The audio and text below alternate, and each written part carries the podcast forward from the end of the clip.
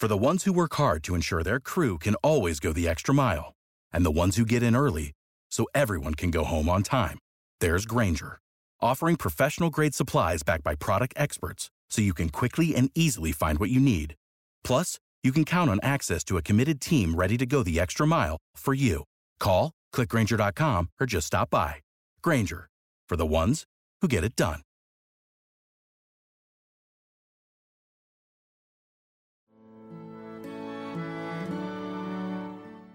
阅读是件美好的事儿，是对自己最有价值的投资。但我们现在阅读好书的时间被各种各样的噪音干扰，变得越来越少。你有没有觉得自己的阅读量需要提高了？你想从今天开始多读些好书吗？来加入大狗熊的狗熊阅读计划吧！从二零一六年一月开始，大狗熊将为你每月阅读两本好书，并将书里的精华与你分享。通过专享的音频、视频和文档。在你耳朵和眼睛有空的时候，你随时可以与好书相伴。加入狗熊阅读计划，大狗熊陪你每年与二十四本好书相遇。详情请登录网站 readwithbear 点 com，或者是关注“狗熊有话说”播客的微信公众号“狗熊阅读”，月亮的月，读书的读哦。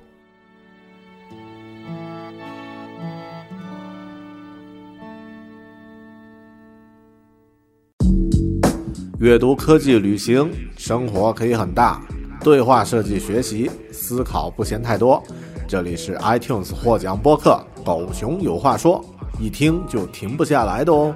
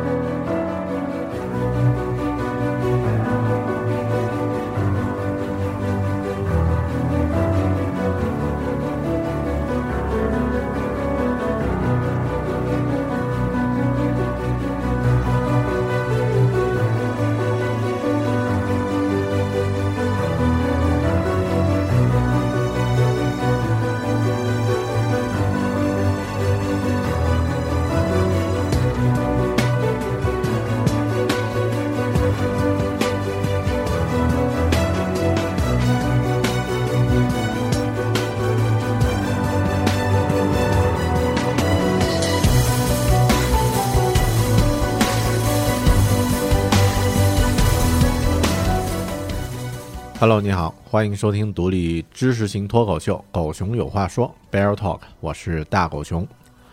在这个时代，大部分的人其实很少会有一些比较极限的体验。我们生活在一个物质丰富、环境安全的时代，地图上所有未知的地方都已经被探索完毕。但对于我们自己能力的极限，探索的过程其实可以一直持续下去。这可能也是现在那么多人开始追寻跑马拉松。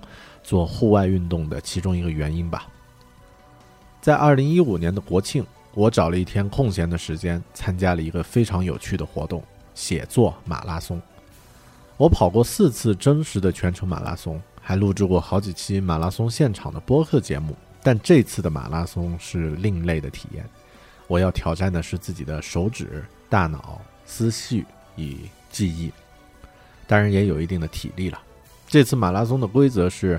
在一天之内全程写四万二千一百九十五个字，半程呢写两万一千零九十八个字，统计字数不包括标点符号。四万个字是什么样的概念呢？我们国内常见的一些书籍，大概两百页不到的篇幅，会有十二到十五万字左右吧。四万字相当于一天写出三分之一本书。这样的强度完全不比真实的马拉松比赛逊色，甚至还要更夸张。一天写作四万字，这样的工作量可能完成吗？就算能达到这样的输入速度，能够写出那么多有价值的内容吗？在写作的途中，脑子会想些什么呢？今天这期播客节目，大狗熊和你分享一个非常小众但却非常挑战的另类极限体验——写作马拉松。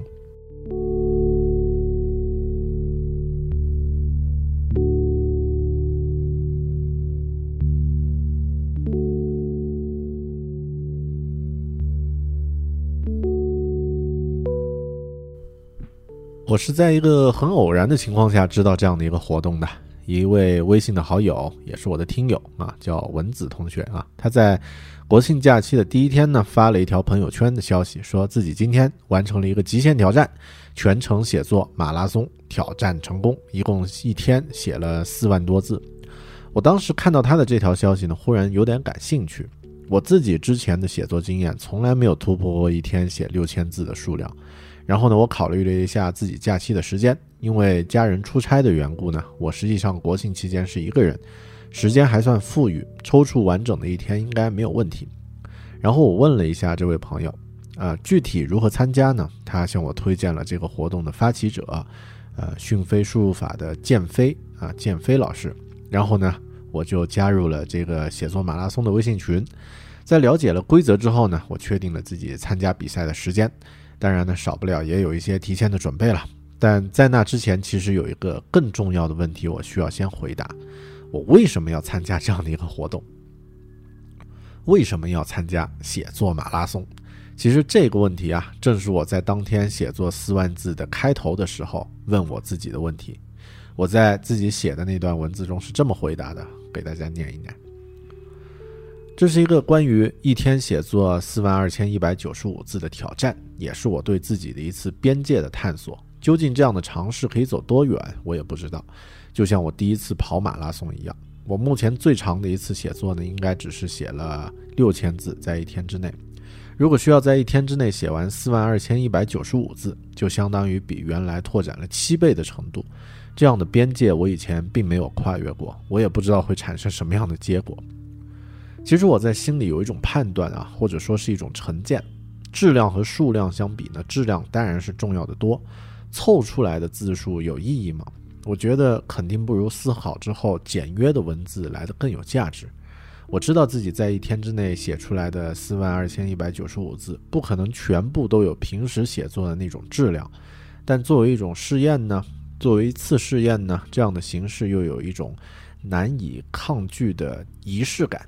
和跑马拉松一样啊，四万二千一百九十五字，相当于一本书的三分之一，甚至是二分之一。这样的事情如果可以在一天之内完成，文字的质量其实是一个辅助的标准。更重要的呢，是对自己能力突破边界的美好感觉，还有对自己能力的确认感吧。啊，我也不知道我写些什么，这段文字写的也，嗯，质量的确不怎么样。啊，继续念。我参加这样的活动，可能还有一个原因。我在内心深处呢，已经隐约感到了一种用来提高自己某方面能力的固定方式。这种方式跨越了不同的行业和领域，几乎是广泛适用的。但可能这种方式还不为很多人所知。大家熟悉一种理论，叫做一万小时学习理论。具体什么方式呢？简单来说，就是在专业的领域，如果你想让自己的能力在一个阶段后有一个跃迁式的提高呢，可以从一个慢速跑道切换到一个更快一些的跑道。那么你需要集中一段长时间的注意力和精力去解决一个相对复杂的难题。这样的难题啊，可以是以数量作为指标的。比如在那个大家小时候都看过的漫画《篮球飞人》里面呢。主角樱木花道为了在正式比赛时具备专业的投篮投篮的能力，就在假期里集中练习了两万次投篮啊，还可以，呃，同样呢，还可以用一个复杂的项目来作为一个自我练习提高的标准。比如我原来在大学期间学习 Flash 的时候呢，会阶段性的去接一个比较复杂的项目来做啊。这个项目熬完之后呢，自己的能力往往就有一个可以明显感受到的提高了。其实就连在游戏里都是这样的，啊，游戏的主角往往需要先在前进路上打一堆杂兵，然后在阶段旅程的最后呢，碰上一个大 boss，搞定 boss 一般都很难，但搞定它之后就可以开始新的旅程，自己的能力也可以升级。其实我们的生活也是这样的吧。我参加这次活动的目的呢，就是想看一下写作这个目前在我的个人能力比重里面呢，占定占了一定的比例，也占了很多时间的活动，可以如何进行升级呢？这次写作马拉松就是我给自己寻找的一个 BOSS，我需要把它干掉，自己才能进入到新的旅程。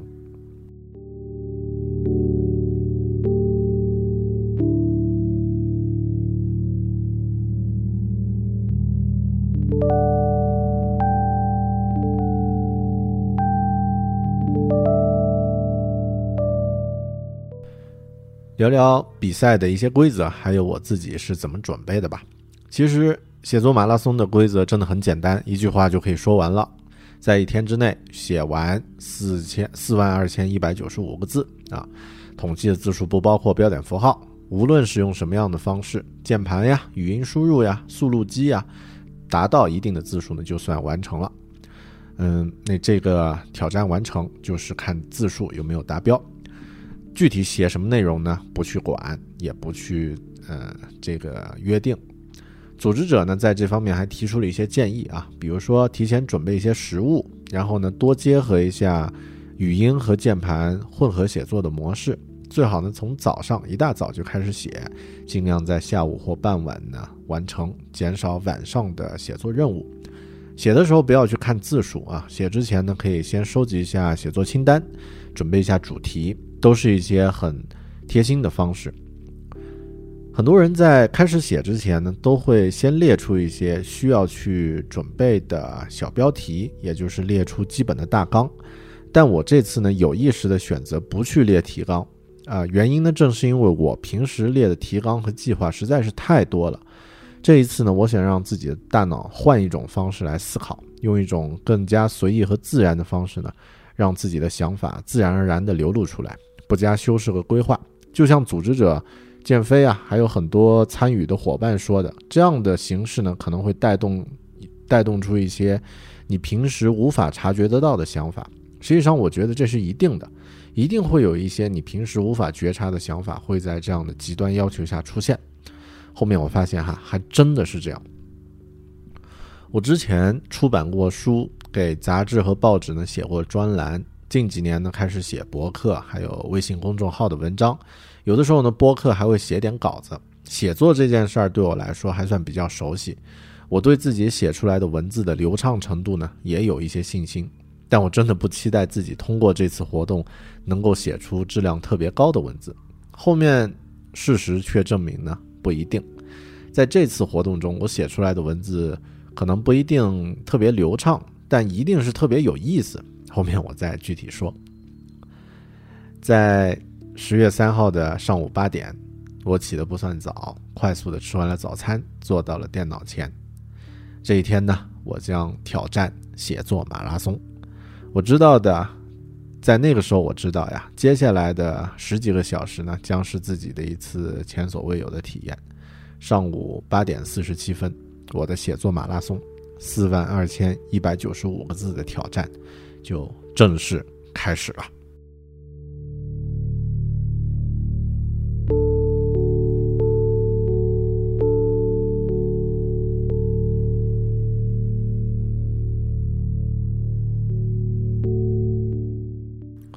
一开始先说说自己使用的工具吧。我在写作马拉松的过程中呢，文字输入一直都在用这个 Sublime Text 这的文档的编辑器。作为一个写程序的编辑器呢，写几十万行的代码都不会有问题啊，更不要说只有四万字的这种小型文档了。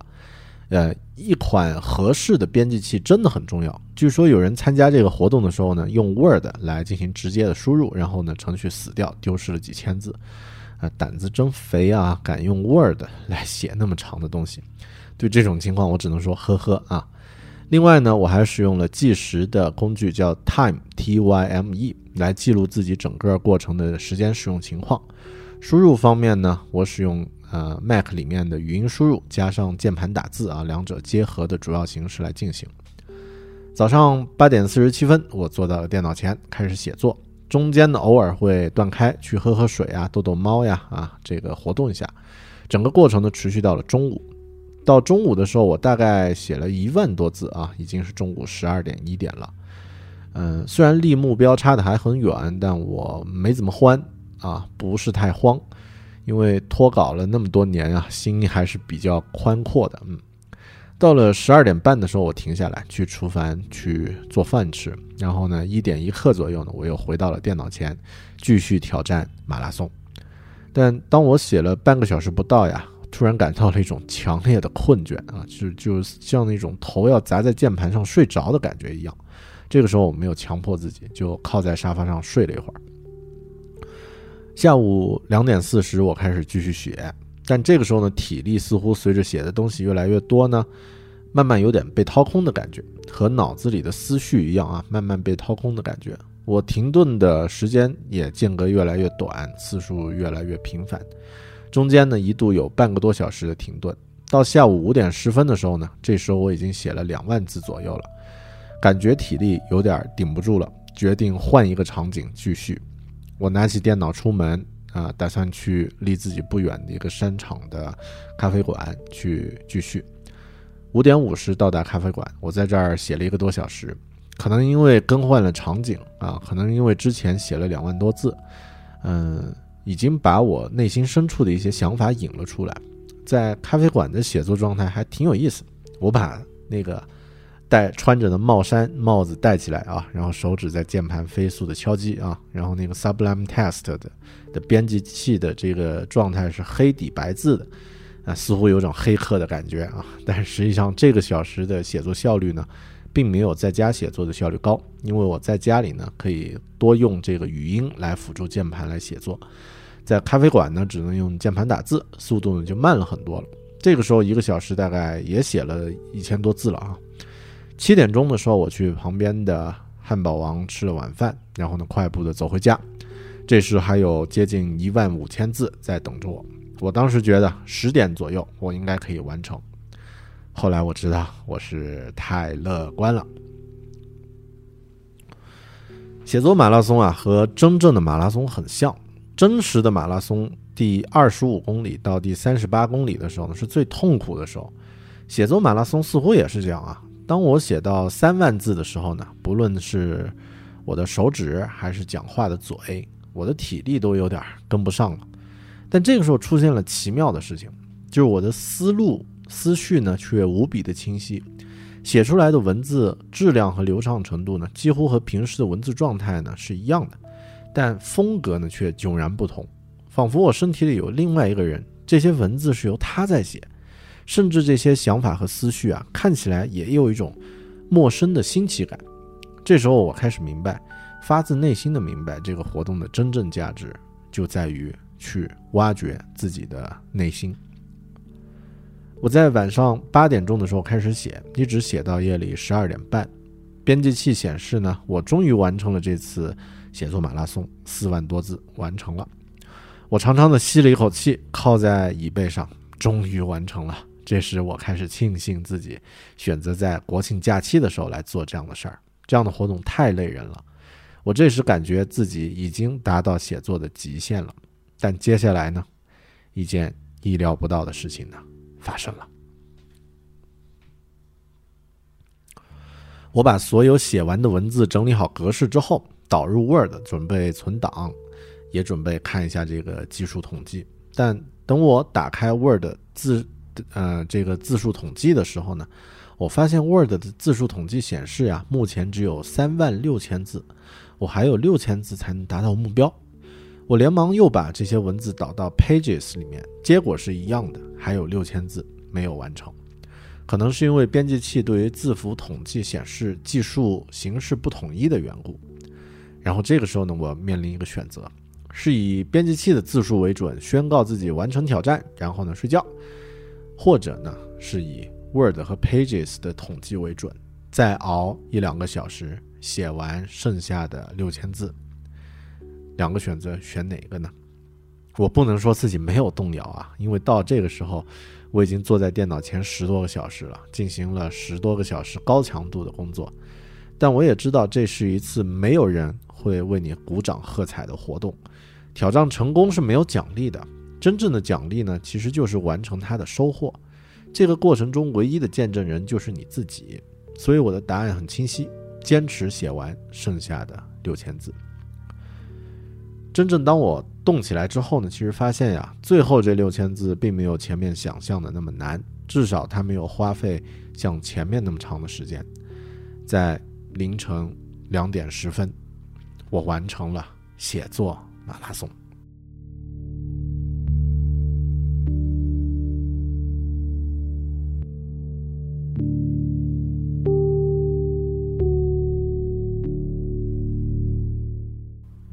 刚刚说过，在这次写作马拉松中呢，特别到了中中间到后期的阶段，我开始写出一些自己感觉很不一样的文字，然后呢，也会有一些内心深处的想法被挖掘出来。嗯，那现在我选出其中一部分吧，在今天这期节目里面来和你聊一聊，分享一下。嗯，比较杂啊，首先是关于，好像是关于阅读方面的啊。我是这么写的，我真希望自己能写出诗一般的文字，就像曾克或者是于坚写的文字那样。当然，这可能是一个理科生永远无法实现的臆想。当你的头脑已经习惯了理性思维的时候呢，可能很难去冒出诗篇一样的文字。但我想现在颤颤反调，人类历史上有一些创作是天才般的创意附体，仿佛那瞬间，那一瞬间变了一个人似的。这种故事呢，在那本《人类群群星闪耀时》的书里面讲过。比如马赛曲的创作呢，就是这样。嗯，我觉得人世间百分之八九十的伟大作品呢，并不一定是这种天才的创意诞生的产物，而是需要大量枯燥繁重的劳动和坚持不放弃的状态。坚持真的很重要，放弃很容易，坚持特别难。最终一个完整的东西呢，一定好过不完整但是完美的东西。写作写马拉松的文字可能也是这样。阅读是一种非常个人的体验，也是我们现在越来越缺失的一种感受。这种体验的美我是知道的，但生活在红尘俗世中，我也会受到其他各种事物的干扰和影响。生活中有着各种各样的噪声和诱惑，比如随时在刷新的社交网络、朋友圈、微博、邮件。比如聚会时其他人最近的一些独特的经历，刻意卖弄的物质上的一些东西，比如自己一直无法聚焦的注意力，比如我们越来越不够用的记忆力。阅读呀，能够体会它的美，是一种很高级的感觉。那这种高级的东西呢，很容易受到种种噪音的干扰。高级的东西是不会有很大的声音的，需要需要细腻的去寻找。哎，我怎么会写出这样的东西来啊？很多人都觉得自己现在读的书太少了，这真的是需要知识的原因吗？还是源于对未知事物的恐惧呢？我觉得可能是因为现在这个时代已经把我们从枯燥的每日劳动中解放了出来，我们有了大量的时间，可以做自己任何想做的事情。然后每个人都有一种感觉啊，就是妈蛋，时间太多了，我可以做嘛呢？我什么都可以做呀。但其实这才是真正最可怕的事情。为什么我们都会觉得学生时代很快乐呢？因为那个时候我们的选择非常少，而且有一个被别人安排好的目标，就是学习，并且考上某所大学。这样的生活状态呢，你需要去做一些被别人安排好的事情。你做的事情是有直接的反馈的，比如考试。所以这样的生活焦虑感是很低的，会感觉特别的开心和幸福。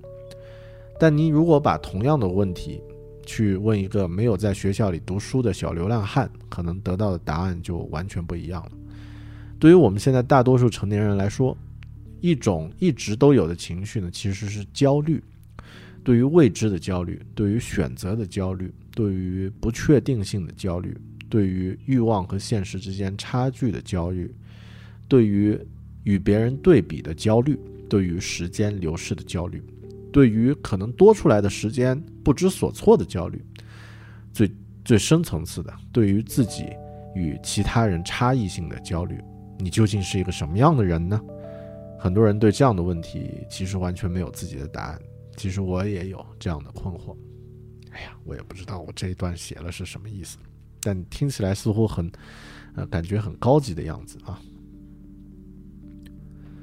有输出就必须要有输入。如果我持续不断的输出，还不能保证输入的质量，那么我就会被掏空。我之前制作播客的时候呢，输入啊，通常都是自己的旅行经历，还有一些阅读的体验，也会有一些科技的事件或是当下的一些热点呢，可以让我进行深入的思考。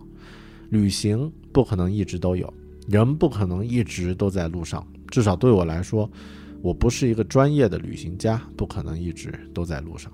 除非我能够有一段持续的像写作马拉松这样的一段非常漫长或是与众不同的旅行体验，否则我很难将自己的旅行方面的分享能力呢提升到一个高度。所以我选择以阅读的方式来进行持续的输入。人类最美的东西、最优秀的思路和想法，都集中在了已经印刷出版的书籍之中，这是我们宝贵的财富。更重要的是，这是一种一个人就可以进行的思维训练方式。你可以和任何时空上的人进行思维上的对话，仅仅需要通过阅读这种方式就可以完成。而且这种方式目前来说是最为廉价的一种输入了，因为它只需要花费十几块，最多几十块钱的书，加上那本书平均六七个小时的阅读时间就够了。写书的人如果不考虑现在国内，这种浮躁的出版市场呢，嗯，在全世界来看呀，世界范围来看呢，都是把自己几年甚至是一辈子的毕生所学，把自己所有这个呃的一些知识和经验浓缩成一本书。那这个是写书人在做的事情。作为读者呢，你只需要花费几十元，加上呃几个小时的时间，就可以把它。他们的毕生所学变成你的知识，这是多么划算的一件事儿。其实我更多并不是从那么宏大的角度去考虑这个问题啊，我考虑问题的角度其实很个人、很简单，就是这件事儿，阅读这件事儿对我来说是一件持续的促进作用，做的越多，读的越多，质量越好，效果越好。嗯，我是在我写这段文字应该是在说狗熊阅读这个新的项目啊。啊，如果你还没有去关注的话，你记得去看一下啊。我这个中间插入的广告一点都不突兀啊。你这个呃，在我的公众号的这个下拉菜单里面就有狗熊阅读的网站和说明。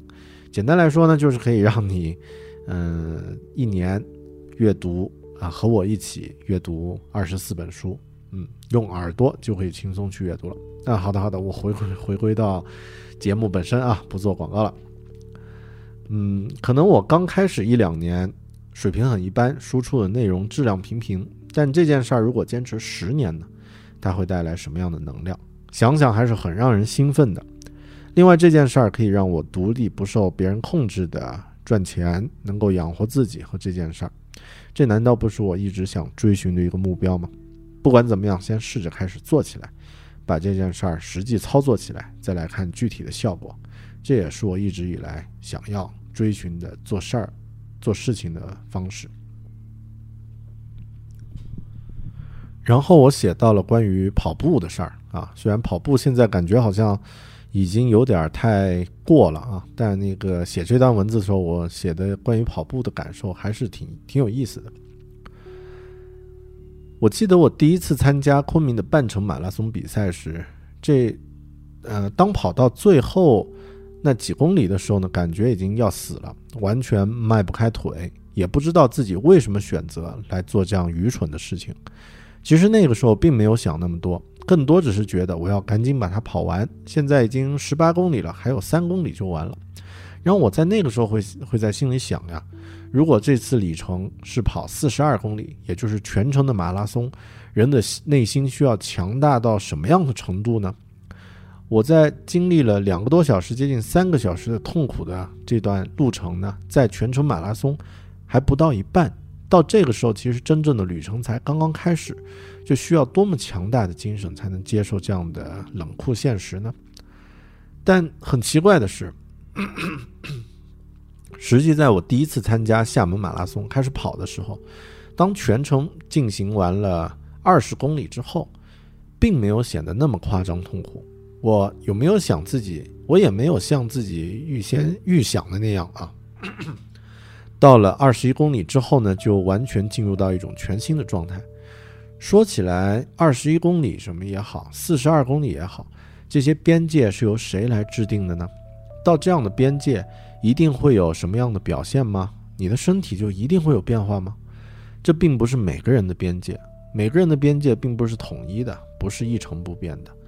当我还是一百公斤体重的时候呢，五公里的路，可能已经是我巨大的边界了。而现在，我如果保持一个我能接受的速度，二十公里应该还好。四十二公里，这样这样的边界是那个罗马士兵他的边界，他在跑完这段距离之后死掉了，这是他生命的边界，不是我的，也不是你的。我们的边界需要我们自己去寻找，不能以别人的标准作为自己的标准。再说一下关于全程和半程马拉松这件事儿啊。这件事儿特别有意思，在计算机领域有一个定律，我现在一一下子想不起来是叫什么了。大概的意思是，不管你的存储空间增长到多少，用户总是有可能把它全部用完。现在想想，好像真的是这样啊。当年我第一个硬盘只有五百一十二兆，一样可以用。到现在我的笔记本硬盘有二百五十六 G，两个移动硬盘加起来一共三 T，准确的说是三个硬盘加起来一共有五 T。一样被我全部装满了，还还是不够用，特别有意思。跑步这件事儿和这个存储规律呢，有一一个类似的地方，就是当我们的极限是十公里的时候，跑完十公里后觉得自己已经到极限了，但当我去尝试二十一公里的半程马拉松的时候，我会发现二十公里才是我的极限。那么跑全程马拉松的时候，我知道四十二公里是我的极限。但这个可能只是你目前的边界而已，不知道以后我会不会再次跨越它，进入到一个未知的世界。当然，其他我还写了很多啊，各个领域，因为四万多字的确是一个很长的旅程。在这个过程中呢，我写了关于阅读呀，关于跑步呀，关于这个学习其他各个方面的东西，你。啊，刚刚呢，随便挑了其中的几段来在在这个节目里面和大家分享一下。其实，在写的过程，我就发现啊，嗯，风格会和你平时写的文字有一些区别，也就是会有一种无意识的这种状态。这种状态以往我也没有体没有体验过，那但这次感受感受到这种状态呢，可能是我这次。写作马拉松最大的一个收获，我可以知道了，呃，在写东西的时候，你可以先放飞自己的思想，而不用那种很精密的去计算、考虑形式，之后再来修改和调整自己的形式。那这个呢，是一些当时写完的思绪和感受吧。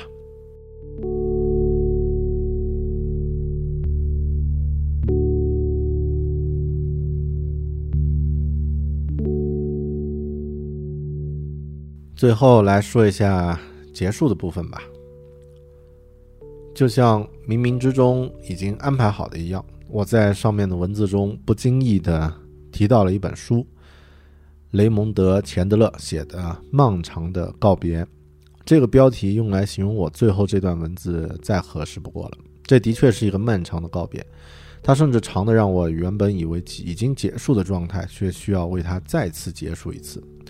这样来看，我现在还在写的最后几百字，我知道最终我将完成这个目标。再过几分钟呢，嗯，我会把现在这些文字全部再次拷贝到 Word 中，然后呢，上面会显示我已经完成了四万二千一百九十五个字，每个字就像一米的距离，我最终完成了这次写作马拉松。是的，我现在在和你分享的，也就是这期播客的最后的一个部分呢。也恰恰就是写作马拉松的我的最后一段。我曾经跑过四次全程马拉松，还有好几次半程马拉松。我跑过厦门、杭州、重庆、泰国普吉，这些跑马拉松的经历对我来说是宝贵的财富。而这次写作马拉松的经历呢，其实也是同样宝贵的财富。写作马拉松一点都不比真实的马拉松轻松，我甚至觉得它对人的精神和意志的考验呢。对我来说，比真实的马拉松来的更加凶猛。之前我说过这件事儿与其是整理自己的思考和自己对话呢，不如说是一次面面对自己能力边界的测试。对我来说，一天之内写作四万二千一百九十五字，这种体验呀，就像是玩游戏的时候对战 BOSS 一样，是一种能力的跃迁挑战。最终我还是完成了，这种体验非常难得，但是这种体验也不能经常去做，那样你真的会把自己掏空。呃，我就我这次的感受来说呢，我觉得很值得。这一天的投入，我慢慢进入到一种沉浸式的创作状态中。虽然不能说是心流的状态，但至少学会了安静的和自己的声音相处，这很难得。其实我的收获很多，后面在整理这些文字的时候，也会获得很多有价值的内容。就像我经常提到的约瑟夫·坎贝尔的那本书啊，叫《神话的力量》，里面说的，这是一场史诗般的历险。对我来说，这次写作马拉松呢，就是一次历险、冒险之旅，最后呢，也走到了尽头。的确是这样，我对自己的能力呢再次有了新的认识，也很感谢有这样的一个组织者来主办这样的活动。虽然最初大家的目的可能是以提高自己的输入速度，或者说以这个嗯实际的这个完成的文字作为具体的标准，但对我来说不重要。重要的是我真正去尝试突破了自己的边界，去发现一个全全新的可能性。甚至我也肯定了使用语音输入这种输入法给我带来的效率上直接提升的效果，还不要说，呃，在这四万多字的文字中散落的一些思想的火花，这些火花就像海滩上的贝壳一样是很有价值的。我觉得这样的事儿以后可以继续做。其实，在今天，呃，写作的时候呢，我就在天马行空的想啊，我为什么不把这个马拉松的概念变成广义的呢？比方说，比比如说，如果我去学习某一种编程语言，最终去付诸实践的时候，我能不能用四十二小时十九点五分钟的时间作为我的一个项目的执行时间呢？我需要在这个时间内做出一个相对复杂完整的可执行项目，啊，这样的话就是一个黑客马拉松了，也就是 hackathon，啊，在做设计稿的时候，我能不能做一个设计马拉松呢？同样，我能不能对自己有一段，呃，就是留出一段，比如说四十二小时的时间来做一次阅读马拉松呢？甚至我有没有这样的一种可能呢？下次以全英文的方式来做一次写作马拉松呢？如果能在一天之内写出四万个单词 的这种，呃，四万个词的英语长文的话，哇，啊，估计肯定是不会去读的，嗯。嗯，其实这些假设都打开了我人生的一些不一样的可能性，带来了一些新的潜在的机会。这就是这次写作马拉松给我的一些不一样的启发。结束了，谢谢。这一次写作马拉松到此为止。其实这里结束的是那段文字，但这期节目呢也就到这里了。我在那段文字的最后是这么写的：祝我自己晚安，也祝。听到这段文字，写到、读到这段文字的你，不管是未来的我还是其他人呢，都试着能去突破一下自己的边界。好的，也谢谢你收听这一期很小众、很独特的一种活动体验——写作马拉松。如果你对这期节目有什么嗯感受和想法呢？欢迎通过微信啊微信公众号 “Bear Big Talk” 来和我互动。啊，你这个大家可以在微信上来呃来和我互动，或者通过邮件啊 bear at bear talking 点 com 来和我互动。当然也也请大家关注一下狗熊最近推出的新的阅读计划——狗熊阅读，月亮的月，读书的读啊，狗熊阅读，网络上一搜就可以搜得到了，或者呃登录狗熊阅读的网站 readwithbear 点 com。好的，谢谢你的收听，咱们下期再见，拜拜。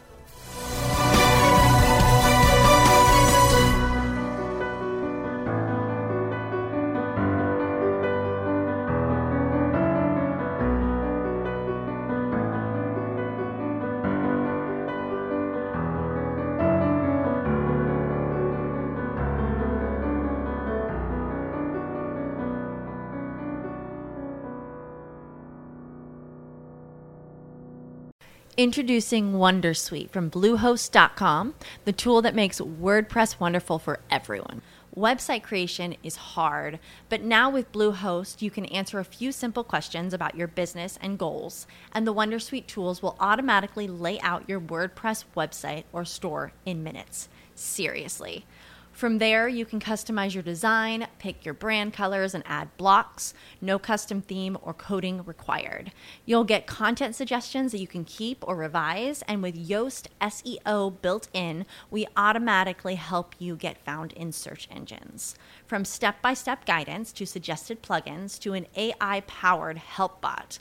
Our built in tools make WordPress wonderful for everyone. Whether you're a beginner or a pro, you can join over 2 million Bluehost users. Go to bluehost.com slash wondersuite. That's bluehost.com slash wondersuite.